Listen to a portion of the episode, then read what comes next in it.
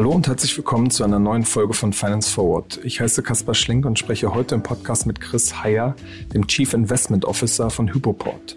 Hypoport ist ein Fintech der ersten Generation und mittlerweile etwa 20 Jahre alt.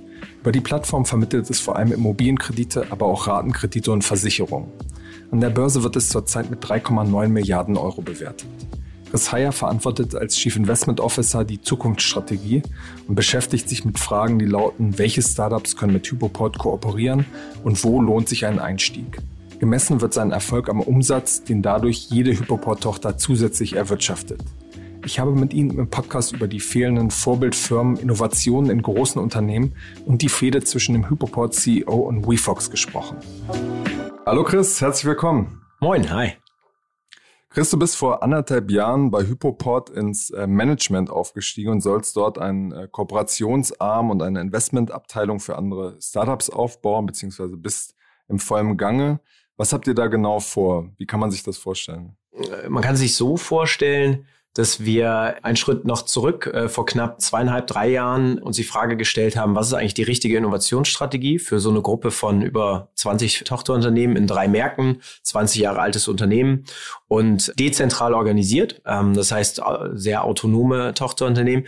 Und dabei ist eine Bildpartner- und Investstrategie rausgekommen und äh, das, was ich jetzt seit anderthalb Jahren... Also aufbauen, investieren und genau, also, Partnern. Äh, genau, ähm, ja, so äh, pauschal kann man sagen. Also äh, grundsätzlich grundsätzlich ähm, die Bildstrategie ist, ähm, wird umgesetzt im Step Innovation Hub. Ähm, das ist die Innovationseinheit ähm, bei Hypoport, die die Tochterunternehmen bei der Produkt- und Geschäftsmodellinnovation unterstützt, inspiriert, befähigt, ähm, gemeinsam Projekte macht, erste gruppenübergreifende KI-Projekte gemacht hat. Wir haben eine äh, Innovationskonferenz veranstaltet.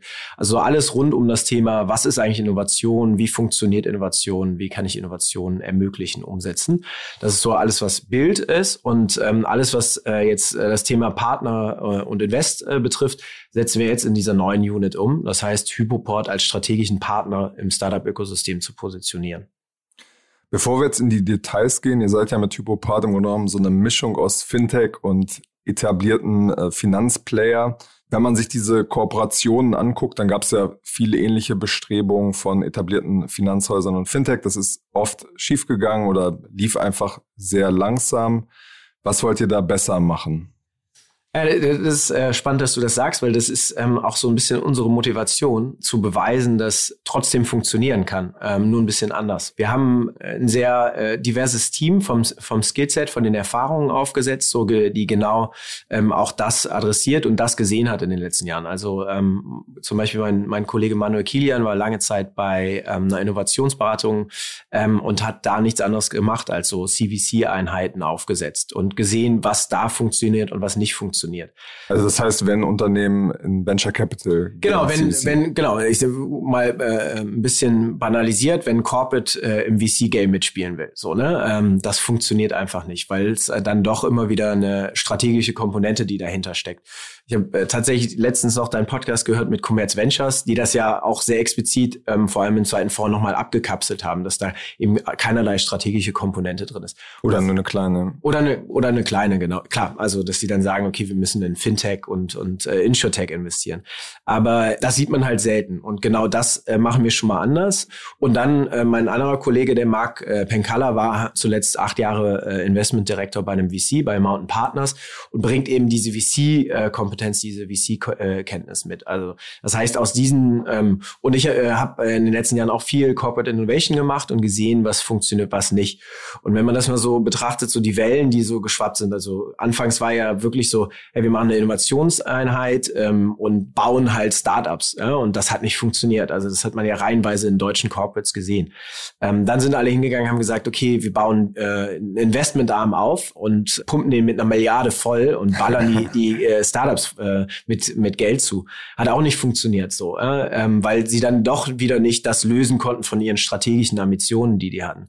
Und dann zum Schluss kam das vor allem so, ähm, ich glaube, ein gutes Beispiel ist die BMW Startup Garage, so diese ganzen Partnereinheiten, die dann entstanden sind.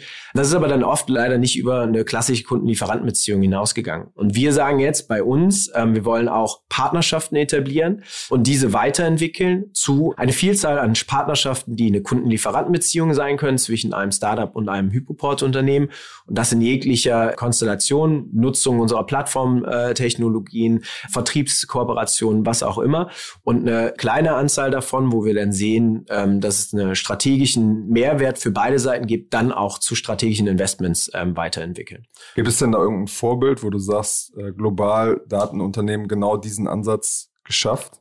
Mir wird jetzt spontan, ehrlich gesagt, keins einfallen. Nee, ta äh, tatsächlich, also ähm, äh, wir haben ja eben auch kurz im, im, Vorfeld über, über unseren gemeinsamen Bekannten äh, Manfred Tropper gesprochen und er sagte auch so, du, eigentlich äh, klingt das ja relativ banal, was ihr vorhabt. Also ihr wollt halt äh, mit Startups auf Augenhöhe partnern und diese unterstützen zu skalieren, ihr wollt eure Märkte aufmachen und dann investieren. Warum macht das eigentlich kein anderer?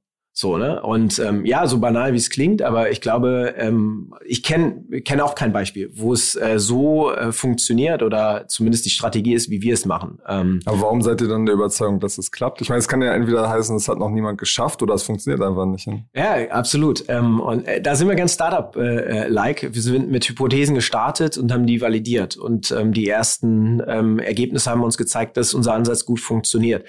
Ähm, deswegen aber auch ähm, arbeiten wir mit anderen, anderen Kennzahlen. Also ähm, viel, äh, viele Journalisten fragen ja immer, was ist euer nächstes Investment? Wie viele hunderte Millionen wollt ihr denn investieren? Das sind Hab ich jetzt auch noch auf dem Zettel. Ja, ja, sorry, muss ich dich leider enttäuschen, weil das sind keine Kennzahlen, an denen wir uns messen lassen wollen, sondern für uns äh, ist relevant Umsätze, die wir erzielen. Also die unsere Hypoport-Unternehmen erzielen, als auch die Startups. Und ähm, da können wir inzwischen sagen, nach ähm, wir sind jetzt seit einem Jahr ähm, live sozusagen mit dem, mit dem Konzept, mit der Umsetzung der Strategie ähm, und seit Anfang des Jahres sozusagen über dem Radar mit unserem ersten Investment, was wir gemacht haben.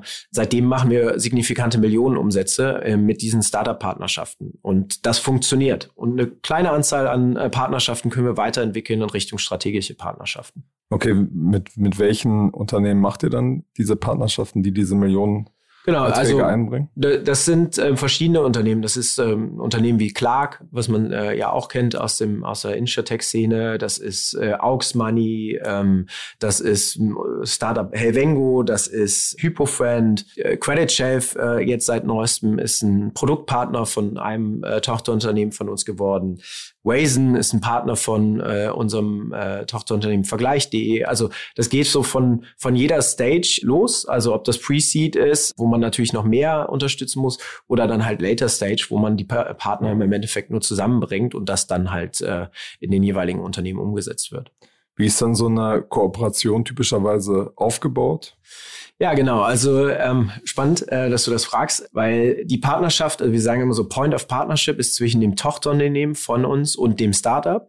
Ähm, das heißt, also bleiben wir mal äh, im Beispiel von ähm, Helvengo. Helvengo wird jetzt in den deutschen Markt im nächsten Jahr eintreten und die haben vertreiben so Versicherungen für kleine und mittlere genau, also äh, genau. Helvengo ist in der Schweiz gestartet, ist im Endeffekt ein ähm, ein äh, Startup äh, im, im Versicherungssegment, was ähm, kleine mittelständische Unternehmen, Solo-Selbstständige, Freiberufler, ähm, äh, Startups adressiert und für die halt voll digital Versicherungsabschlussmöglichkeiten ähm, äh, anbietet.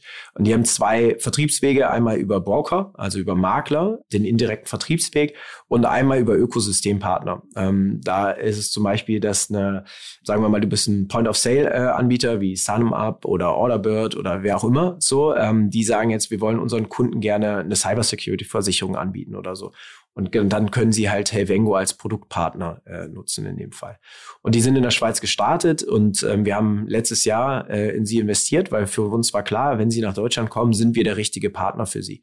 Und haben jetzt gerade die Partnerschaft äh, etabliert zwischen unserem Tochterunternehmen Quality Pool und Amex Pool ähm, und Helvengo. Das ist so ein Maklerpool, also Maklergesellschaften, die jetzt dann diese, dieses Produkt vertreiben. Genau, also ähm, äh, kurz zu Quality Pool. Quality Pool ist ein im Endeffekt äh, ja, wie der Name sagt, Pooler. Ähm, das heißt, sie bieten einmal den Zugang zu unserer Versicherungsplattform Smart InsurTech an, wo freie Makler die Möglichkeit haben, Versicherungsprodukte zu vergleichen, gleichzeitig ähm, die Möglichkeit haben, äh, ähm, Schaden ähm, äh, zu regulieren, ähm, so klassisch ihre, äh, ihre Verwaltungspro äh, Verwaltungs ähm, Prozesse äh, drüber abbilden können, plus dass dann äh, Quality Pool exklusiv teilweise Produkte anbietet von Versicherern, so, weil die Versicherer sich nicht direkt an die Makler anschließen. So und ähm, Quality Pool adressiert den Privatkundenbereich, MX Pool adressiert den Gewerbekundenbereich.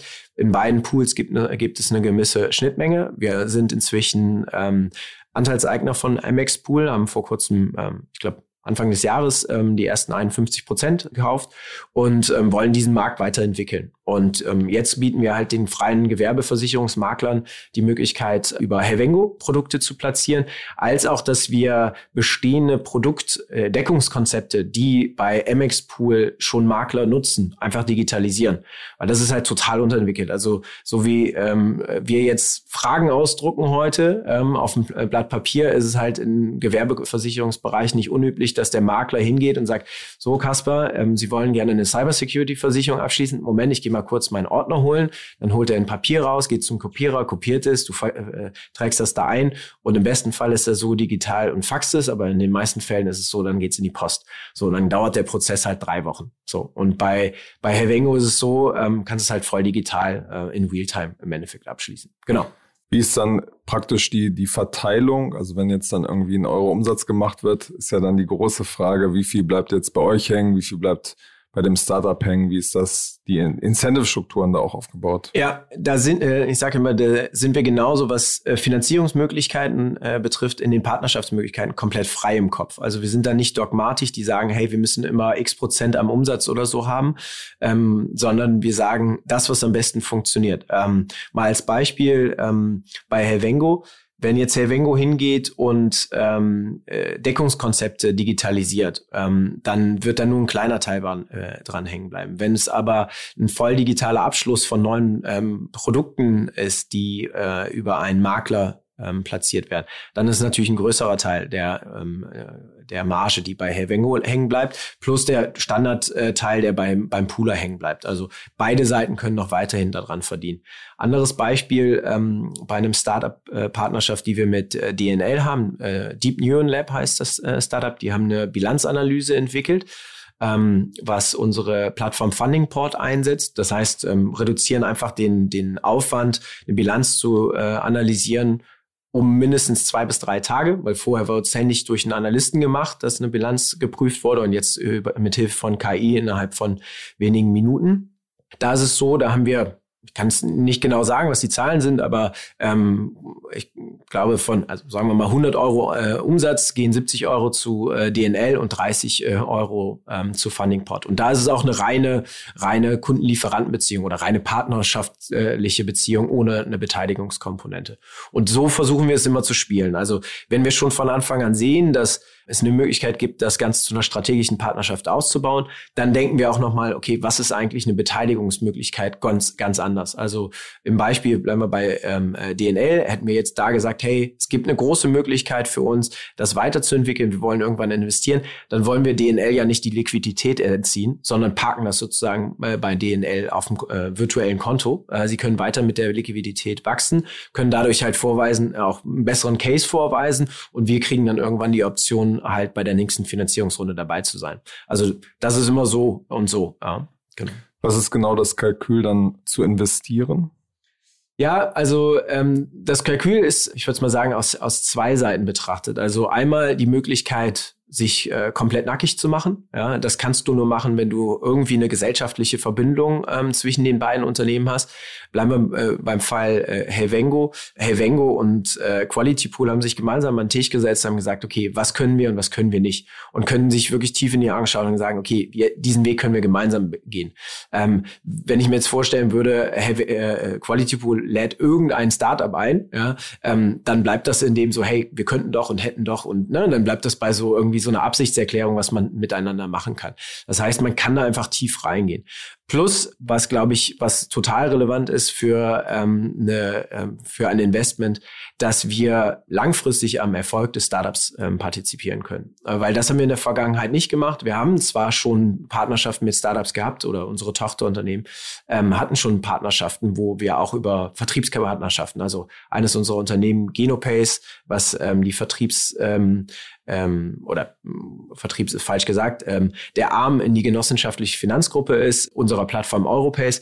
Die haben schon immer so ähm, Webshare-Deals gemacht, ähm, haben dann immer so 20, 30 Prozent der, der, ähm, pro, äh, der äh, Umsätze als ähm, Revenue Share äh, einbehalten, aber nie diesen, diesen äh, Investment-Gedanken mitgespielt. Ähm, und dann sind halt die Unternehmen größer geworden. Also wir haben äh, mit Raisin haben wir schon seit vielen Jahren eine Partnerschaft ähm, mit verschiedenen Unternehmen, aber nie diesen Gedanken mitgespielt, okay, was wäre, wenn wir investieren würden? So, und ähm, man weiß ja heute, Raisin ist jetzt doch äh, ein, zwei Marken äh, wert. Ähm, was wäre, wenn wir halt auch beteiligt gewesen wären? Vielleicht wären sie noch tiefer verankert oder wir hätten halt im, im schlimmsten Fall ähm, irgendwann ein Secondary gemacht, äh, weil es dann doch nicht strategisch so zu uns passt und auch ein bisschen Geld verdient. Genau. Aber ich dachte, eure Kennzahl ist Umsatz, also ja, absolut, ja. absolut. Aber sozusagen, wenn es möglich ist, dann trotzdem im Nachhinein noch verdienen, oder? Naja, also ähm, ich würde es so formulieren, wir wollen uns nicht an äh, Investitionen oder an, ähm, äh, an äh, möglichen Exit-Szenarien messen lassen. Das ist keine, keine KPI, die wir uns setzen. Ähm, deswegen sagen wir auch ganz klar, wir sind kein Kapitalinvestor. Wir investieren außer P&L der Hypoport. Wir haben keinen eigenen Fund dahinter gesetzt. So. Ähm, aber natürlich ähm, betrachten wir ein Investment dann aus beiden Seiten. Also macht es aus einer Kapitalinvestment-Sicht Sinn, wenn das so ist, macht es aus einer strategischen Investmentsicht Sinn, ja, dann äh, investieren wir auch. Wenn wir sagen, es macht aus einer Kapitalinvestmentsicht äh, ähm, keinen Sinn, dann wird es halt schwierig, auch strategisch zu, zu begründen. Was ist dann dein konkretes Ziel, was so Umsatzsachen angeht? Wird dann gesagt, äh, in den nächsten zwei, drei Jahren müssen da mindestens 100 Millionen irgendwie durch die Partnerschaften ja, das, kommen. Genau, das, das wäre früher so gewesen, glaube ich, so bei den ganzen Corporates, also was man so gehört hat. Ähm, ich möchte gerne, in, wir setzen jetzt eine CVC auf ähm, und in den nächsten drei Jahren soll da 500 Millionen Umsatz bei rumkommen. So, äh, Das wird nicht funktionieren, ähm, einfach nur aus der Investmentstrategie, äh, weil du musst, müsstest ja dann nur noch in Later-Stage-Startups investieren. Ähm, nee, nee, ich meine auch was, ja. was Umsatz sozusagen angeht. Den wir erzielen. Äh, ja, genau, genau. Äh, genau. Aber ähm, deswegen sind die 100 Millionen ein bisschen weit, äh, weit äh, gegriffen. Aber ein bisschen ambitioniert muss man ja Ja, wir sind äh, ambitioniert, definitiv. Also zweistellige Millionenumsätze, das sind unser Ziel. So, ähm, ich würde mal so sagen, bis 2023 ist das nicht unrealistisch, dass wir ähm, so im, im unteren äh, Bereich der zweistelligen Millionenumsätze landen, was, äh, was die Startup-Partnerschaften sind. Genau, immer noch ähm, im Verhältnis zum Gruppenumsatz, glaube ich, signifikant. Also also ähm, wir machen ähm, bisher äh, als Hypoport so um die 450 Millionen Umsatz und da ähm, fallen dann auch 10 Millionen mehr durch Startup-Partnerschaften durchaus auf. So klar, Hypoport wächst auch weiter und äh, dementsprechend wächst auch unser Ambitionslevel weiter. Okay. Welche, welche Firmen ganz konkret aus dem Fintech, Insurtech und PropTech-Bereich guckt ihr euch dann an? Was ist da spannend? Wie ich eben meinte, so äh, frei im Kopf ist es da auch so. Wir gucken uns quasi alles an, ähm, was äh, so in unserem Dunstkreis äh, herumschwirrt. Ähm, klarer Fokus momentan auf, auf Deutschland, ähm, ähm, weil wir hier auch unsere Assets haben. Das heißt, und das beantwortet dann auch, ähm, glaube ich, ganz gut die Frage, alles, wo wir ähm, schon unterwegs sind, ist für uns relevant. Das heißt, wo wir ähm, bestehende äh, Unternehmen haben, wo wir Plattformen haben in der Kreditindustrie, mit der Europace, in der Versicherungsindustrie, mit mit der Smart InsurTech, genauso in der, in der Immobilienindustrie. Und dann schauen wir immer, äh, okay, entlang der, der Wertschöpfungskette, was können wir weiter digitalisieren, wo haben wir White Spots, wo haben wir Blank Spots, wo können wir relativ einfach in die Partnerschaften gehen. Und da gehen wir äh, eher ins Outbound. Und aber wir kriegen also halt sprecht dann die Unternehmen genau an. wir sprechen die Unternehmen an. Ähm, wir machen Workshops mit unseren Tochterunternehmen und sagen was sind eure strategischen Entwicklungsfelder? Wo könnt ihr euch vorstellen ähm, es nicht selber zu bauen sondern auf Partnerschaften zu setzen wo man eben so die, früher die Frage gestellt hat Make or Buy. Stellen wir heute die Frage Build Partner oder Invest Ähm, und dann gehen wir mit dem Auftrag los und schauen uns ähm, das Segment an. Ähm, ne, nehmen wir mal äh, den Bereich, den wir ähm, uns gerade anschauen, ist den Vermietermarkt. Ja, da gibt's ja relativ viele Lösungen. Gerade ist vermietet.de gekauft worden von, äh, von der Scout-Gruppe. Äh, in der Schweiz gibt's äh, Flatfox, was gerade verkauft worden ist. Ist total spannend und auch durchaus noch undigitalisiert. Ähm, und das sind so Bereiche, wo wir auch Assets haben, in den Bereichen wir unterwegs sind was wir uns dann anschauen und ähm, da die ersten Partnerschaften äh, ins Leben rufen. Genau. Kannst du mal so drei, vier Unternehmen nennen, die jetzt irgendwie so auf deiner Wunschliste stehen, oder sagst du, das wäre total geil, wenn wir mit denen partnern würden? Ah, dann, äh, dann, dann wird es ja teuer, ne? Wenn ich das jetzt sage. Meinst treibst du den eigenen Preis? Den Preis trage ich den, ja. Du, ähm, das sind dann doch, hm, jetzt äh, müsste ich mal überlegen, mit wem würde ich jetzt gerne partnern? Ich muss natürlich jetzt was anderes sagen als mit Unternehmen, mit denen wir schon in Gesprächen sind. Ähm, so, ähm, äh, deswegen mal ein bisschen. Was ich total spannend finde, genau, ähm, das ähm, äh, Coindex äh, finde ich zum Beispiel total spannend, ähm, weil ich finde ähm, ich finde den Ansatz aus dem aus dem ETF-Investment kommend ähm, in Krypto äh, zu gehen total spannend und ähm, sehr das sind auch, so Krypto-Sparpläne. Ja, ja, genau. Also Coindex hat äh, im Grunde genommen einen Index auf verschiedene ähm, Krypto-Währungen ähm, äh, gelegt und äh, du kannst dann halt jetzt nicht mehr einzelbasiert in ein Krypto äh, investieren investieren, sondern dann halt in einen Sparplan, äh, 25 Euro, 50 Euro, 100, äh, wie auch immer, und dann investierst du halt in den Index. Ähm, so, das heißt ähm, einfach, Sie sagen, wir wollen Krypto-Investments so ein bisschen ähm, in die in die Gesellschaft bringen, so dass es halt auch nicht Zockerei ist und dass du auch nicht mehr ein Hardware-Wallet um deinen Hals tragen musst, sondern dass du dann halt über deine deine App das Ganze traden kannst. So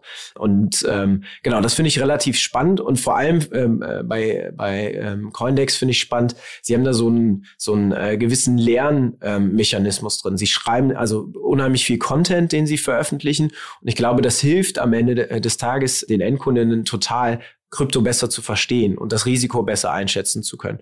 Und ähm, das finde ich super spannend, wenn ich wieder aus un unserer ähm, äh, Gruppe komme, ähm, zu sagen, okay, ähm, im Moment ein, ein Dr. Klein, ist ein Tochterunternehmen von uns, ähm, ein Dr. Klein Berater, Beraterin, ähm, könnte dich jetzt bei der Baufinanzierung äh, unterstützen. Du möchtest ein Eigenheim bauen oder eine Wohnung kaufen oder ähm, du brauchst einen Ratenkredit oder ein Versicherungsprodukt. Du sagst, ähm, ich möchte gerne ähm, fürs Fahrrad Berater und möchte gerne eine Lebensversicherung. Da kann Dr. Klein Berater dir dabei helfen, aber bisher noch nicht dabei, äh, in Krypto äh, zu investieren.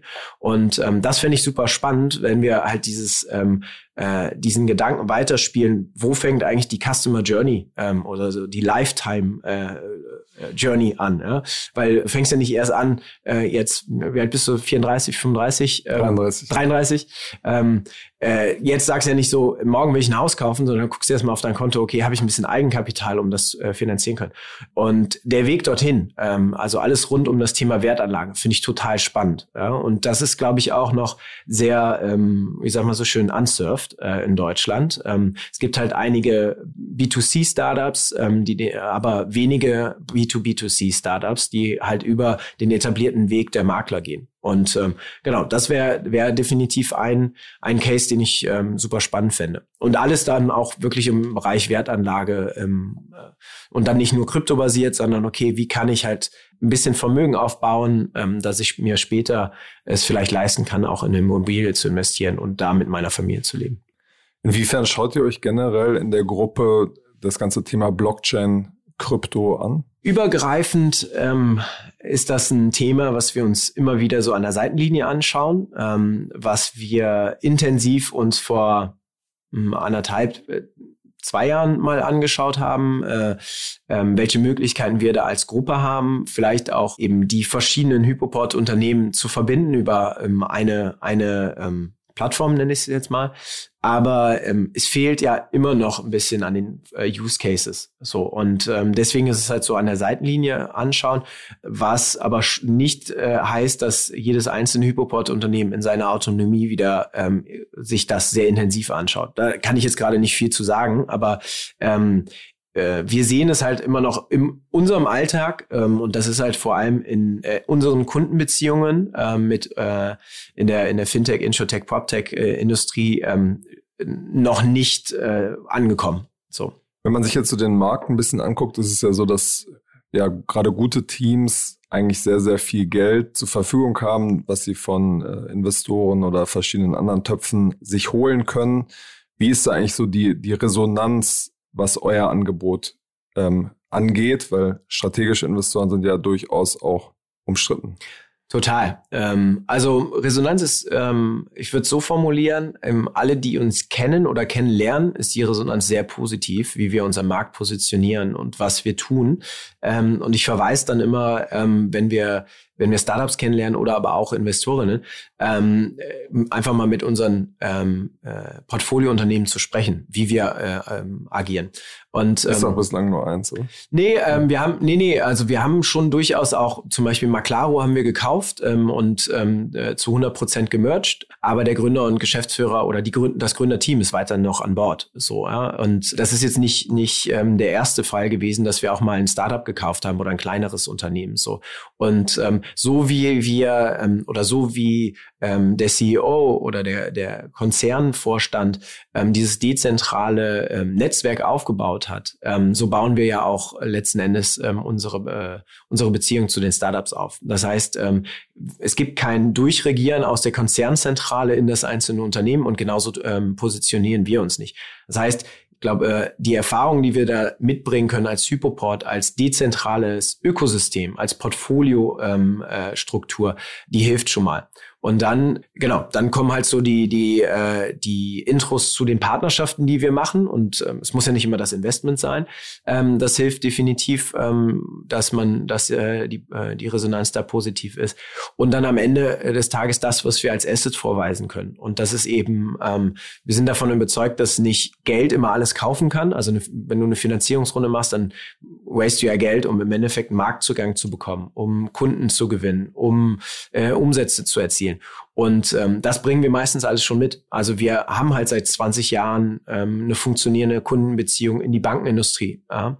Und ähm, wir haben halt drei Plattformunternehmen. Wir haben in der Sparkassenwelt, in der genossenschaftlichen Welt und in der Privatkundenwelt haben wir halt äh, die Europace-Plattform positioniert. Das ist die größte ähm, äh, B2B-Plattform Deutschlands mit über 100 Milliarden äh, Kreditvolumen, was wir letztes Jahr an den Endkunden vermittelt haben.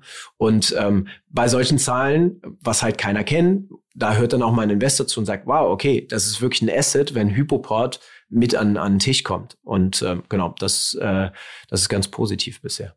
Das heißt, diese strategische Überlegung, wir holen uns da zu früh jemanden rein, der quasi ein bestimmtes Interesse hat, das ähm, sozusagen ist dann nicht so eine Red Flag für viele. Genau, ähm, ist es nicht, ähm, aus zwei Gründen äh, vielleicht, ähm, weil wir also unser komplettes Team saß mal auf der anderen Seite, hat selber gegründet. Manuel ist noch parallel Gründer von einem GovTech-Startup. So, also ähm, wir wissen alle, wie scheiße es ist, einen Strategen mit mehr Rechten am, äh, an Bord zu haben oder wie es wäre. So, deswegen sagen wir ganz klar, wir wollen nicht mehr Rechte. Also wir haben in den Investments, die wir verhandeln oder die wir gemacht haben, haben wir nicht mehr Rechte. Das ist so das eine.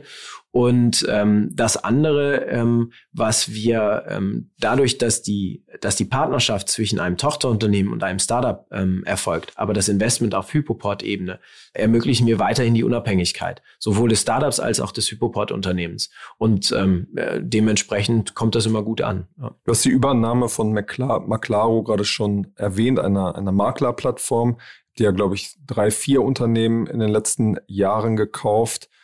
Was ist da eure Strategie? Da ist ja im M&A-Markt gerade viel los, ja. viel wird gekauft. Ähm, seid ihr da auch gerade irgendwie nervös an der Seitenlinie und wollt noch viel dazu kaufen? Naja, nervös würde ich nicht sagen. Ähm, ich glaube, wir sind in einer sehr komfortablen Situation im Moment ähm, tatsächlich. Also ähm, wir haben sogar, äh, wenn man mal so die letzten fünf Jahre betrachtet, noch mehr Unternehmen gekauft. Historisch ist die ist die Hypoport ja gestartet in der Kreditindustrie ähm, äh, durch witzigerweise genau das, was wir jetzt heute machen. Ronald Slapke war ähm, Geschäftsführer bei der Dr. Klein und hatte, äh, hatte so die Idee, man muss doch auch ähm, Baufinanzierung übers Internet äh, vertreiben können und hat ein Startup gefunden, die Europace. und ähm, hat die Europace äh, gemerged zusammen äh, mit der Dr. Klein ähm, zur heutigen Hypoport. Also vor 20 Jahren haben wir die, die Idee schon mal äh, gehabt, ähm, Startup-Partnerschaft. Aber äh, und dann war es halt ein sehr langer organisches, äh, organischer Weg, ähm, organischer Wachstumsweg. Und irgendwann kam dann, okay, ähm, das, was wir hier machen mit dieser Plattform in der Kreditindustrie, hat Erfolg und das wollen wir wiederholen. Und dann hat man halt schon vor fünf, sechs, sieben Jahren ähm, mit einer Buy-and-Hold-Strategie in der Versicherungsindustrie angefangen und hat acht Unternehmen zur heutigen Smart InsurTech äh, zusammengekauft, gemerged.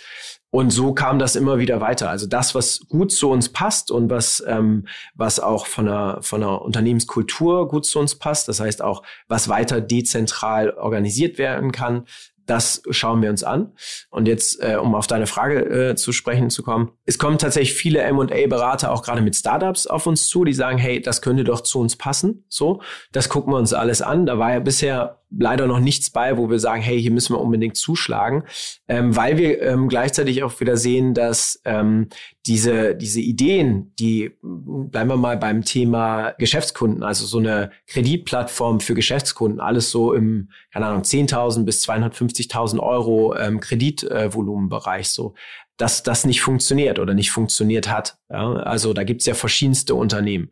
Und wir positionieren uns dann halt eher im höheren Bereich. Also wir haben eine eigene ähm, äh, Plattform entwickelt, die Funding Port ist inzwischen Joint Venture mit der IKB, wo wir halt ab fünf Millionen Euro Kreditvolumen anfangen. So, Das heißt, immer wenn da wieder was kommt und wie du sagst, so nervös an der Seitenlinie, da passiert super viel, aber wir sind halt eh schon in dem Markt und können das von so aus der Domain-Expertise ganz gut äh, bewerten. Und ähm, aber äh, klar, es ist super viel Geld im Markt so. Ähm, ich glaube, ähm, was wir immer wieder ähm, äh, sagen können, ist so, wir sind wir müssen nicht kaufen, wir haben nicht, äh, wir müssen, äh, wir müssen nicht wachsen durch durch den anorganischen Zuwachs, ähm, sondern wir haben sehr starken organischen Zuwachs und können halt wieder über diese Partnerschaften auch weiter wachsen und ähm, haben halt, wie du eben auch gesagt hast, sehr viel gekauft in der letzten in den letzten Jahren und ähm, wollen jetzt eher die Synergiepotenziale, die wir da zugekauft haben, auch weiter heben. Eines eurer Unternehmen, was vielleicht auch gar nicht so bekannt ist, ist, ist Vergleich.de, eine, äh, ein Produktvergleich. Ähm, ich hatte mal bei SimilarWeb geguckt, der, der dümpelt zahlenmäßig so ein bisschen hin und ist ja eigentlich eine coole Domain und Check24 ist ja einfach ein sehr dominanter Player in Deutschland. Ähm, was ist da euer Plan? Das ja, also da müsstest du die, die Vorständin fragen, was sie für einen Plan hat. Ähm, für sie kann ich natürlich jetzt nicht sprechen, aber ähm, Vergleich.de ist ein cooles, ähm, äh, trotzdem ein cooles Beispiel. Ähm, es war die erste Vergleichswebseite äh, Deutschlands ähm, mit einer coolen Domain. Ähm, aber ähm, in unserer DNA ist halt B2B, ja. Ähm, und wir ähm, vor allem auch in der DNA des Gründers ähm, sehr ressourcenschonender Einsatz. Und ähm, deswegen in dieses Game mit Check24 ähm, sieht man ja auch bei Junko im letzten Jahr, ähm, die ja auch aufgegeben haben, ähm, wo wir von 200 Millionen Euro Marketing-Spending sprechen, wollen wir nicht und das ist nicht das Ziel. So, ne? ähm, und ähm, alles, was äh, das weitere Ziel von Vergleich.de ist, kann ich dir nicht viel zu sagen. Ähm, es ist aber trotzdem spannend und deswegen meinte ich eben so Coindex. Also alles, was so im Bereich Wertanlage ähm, passiert und ob das über Vergleiche ist oder eben über Angebote, die äh, beim Berater an den Endkunden platziert werden können. Das schauen wir uns auf jeden Fall an. Und ähm, aber ich glaube, dass so ähm, die Zeit ich habe deinen Artikel, äh, übrigens ist mir eben aufgefallen, du hast ja mal was zu Check24 auch äh, eine Reportage gemacht, ne? Genau. Ich, ähm, äh, ist, ist mir eben wieder eingefallen. Ähm, ich glaube, diese, diese Zeit der äh, Vergleichsseiten ähm, ist äh, ah, nicht vorbei, aber nicht mehr so äh, stark, wie es noch vor zwei, drei, vier, fünf Jahren war. Durch die Transparenz, die mehr in den Markt kommt, ähm, durch, äh, durch Skandale, die auch gekommen sind. Und ich weiß nicht, ob es äh, sinnvoll wäre, jetzt die Vergleich.de weiter, weiter aufzupumpen und diese Strategie weiter zu verfolgen. Warum glaubst du, dass die Zeit da vorbei ist? Na, ich glaube, ich würde so formulieren. Ich sehe es ähm, auf der einen Seite, dass diese Aggregatoren immer mehr Wettbewerb bekommen durch die Nischenanbieter. Also sei es, bleiben wir mal beim Trading, ähm, sei es Anbieter wie die Trade Republic. Ähm, so, ähm, früher ist man hingegangen und ist auf Vergleich.de oder auf Check24 gegangen, hat geguckt, okay, wer ist der beste Anbieter? Dann hast du dir ein Depot rausgeholt und dann was bei Comdirect oder wem auch immer so. Und ich glaube, dass es einfach mehr Angebot gibt, die verschiedene Zielgruppen adressieren und ähm, dass es halt wichtig ist, die verschiedenen Zielgruppen haben verschiedene Bedürfnisse. Ähm, und äh, so ein äh, allgemeiner Aggregator versucht halt alle abzudecken und das funktioniert nicht. Ähm, und deswegen ist es halt wie so, wie so äh, mit, mit einer Schrotflinte auf Spatzen schießen. So, ähm, du triffst zwar und ich glaube, da sind gute Provisionen auch immer noch äh, zu holen, aber ähm, auch diese Marktmacht äh, wurde irgendwann ja ähm, dann doch ein bisschen zu groß, dass auch äh, viele Versicherer oder Banken gesagt haben, ich will da nicht mehr Partner sein und ähm, entsprechend dann wieder aus Endkundig, wenn ich nicht mehr alles da finde, ähm, dann gehe ich wieder vielleicht zu meinem Berater, ähm, äh, wo ich dann aber auch weiß, der hat nicht alles, ja, aber ähm, ähm, habe dann den persönlichen Kontakt und fühle mich da besser beraten. Wir werden es sehen, genau. Zum Schluss ja. würde mich noch eine persönliche Frage interessieren. Und zwar bist du ja im Verlauf deiner Karriere, hast du zusammen mit, mit Julian Teike äh, Empower, einen Company Builder, zusammen äh, aufgebaut. Und dann ist ja äh, bekannt, dass dein jetziger Chef äh, Roland Slapke so eine kleine Privatfehde mit dem Unternehmen WeFox äh, hat. Hast du zwischen den beiden schon mal äh, vermittelt? Ich weiß gar nicht, wie privat die Frage jetzt ist, aber Also ähm, Ronald hat kein Problem mit Julian persönlich, sondern ähm, Ronald hat ein Problem, wie WeFox äh, sich medial positioniert. So. Und ähm, ich finde es gut, äh, wenn man einfach bei der einen oder anderen Berichterstattung auch mal ein bisschen äh, näher hinschaut. So. Und ähm, aber nichtsdestoweniger ähm, haben äh, Julian, nee, Julian und Ronald haben noch nie gesprochen, aber Fabi und also Fabi Wesemann, der andere Mitgründer und Ronald, genau, ähm, die haben durchaus mal gesprochen. Und ähm, genau, ich, äh, wie gesagt, es ist keine persönliche Fehde, sondern es ist eher eine kritische, kritisches Hinterfragen der Medienberichterstattung äh, von von WeFox. Okay, alles klar. Dann vielen Dank für deine Zeit und bis zum nächsten Mal bei Finance Forward. Ciao, ciao.